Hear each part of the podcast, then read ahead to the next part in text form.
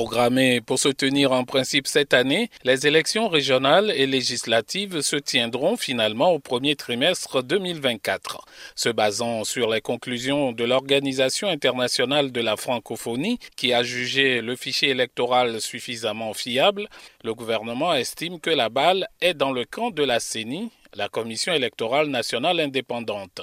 Kuigan Yawa, la porte-parole du gouvernement. Il appartient désormais à la Commission électorale nationale indépendante de proposer un chronogramme pour l'organisation des élections régionales et législatives. Le président de la République a instruit le gouvernement de prendre sans tarder toutes les mesures pour permettre d'organiser les prochaines élections au plus tard à la fin du premier trimestre de l'année 2024. Pour ces scrutins, les partis de l'opposition dénoncent certaines irrégularités liées au recensement des électeurs et le découpage électoral qui défavorise certaines régions. Jean-Pierre Fabre, président de l'ANC, l'Alliance nationale pour le changement. En vérité, quand on regarde un peu le quotient de représentativité, un député dans la région maritime représente 141 000 personnes. Mais dans les plateaux, un député représente simplement 65 000 personnes. Vous prenez la région de la Cara, 57 000,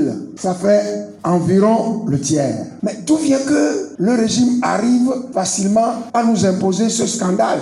Innocent Kagbara, président du Parti démocratique panafricain, estime que la polémique sur le découpage électoral est vaine, car il ne peut satisfaire tout le monde. Vous ne pourrez jamais trouver une solution qui puisse agréer tout le monde sur quelle base vous considérez que ceux qui sont de telle région du pays, ou bien si le président du parti est de telle région du pays, donc ils vont gagner dans telle région, et dans telle autre région, vous, vous êtes peut-être majoritaire, ou bien vous êtes originaire, vous, vous allez gagner dans telle région. Là, ça pose un problème. Là, votre parti n'est pas national. Si vous êtes un parti national, mais vous êtes capable de gagner. Alphonse Pogo de l'ANC indique que le découpage est délibérément conçu pour dévoyer les élections législatives au profit du pouvoir en place. Il veut que le gouvernement revienne aux standards internationaux en la matière. Que le Togo s'affranchisse du carcan des mauvaises pratiques électorales en respectant enfin le principe d'une personne, un vote. Le vote d'un électeur doit être égal au vote d'un autre. La délimitation des circonscriptions électorales et la méthode d'allocation des sièges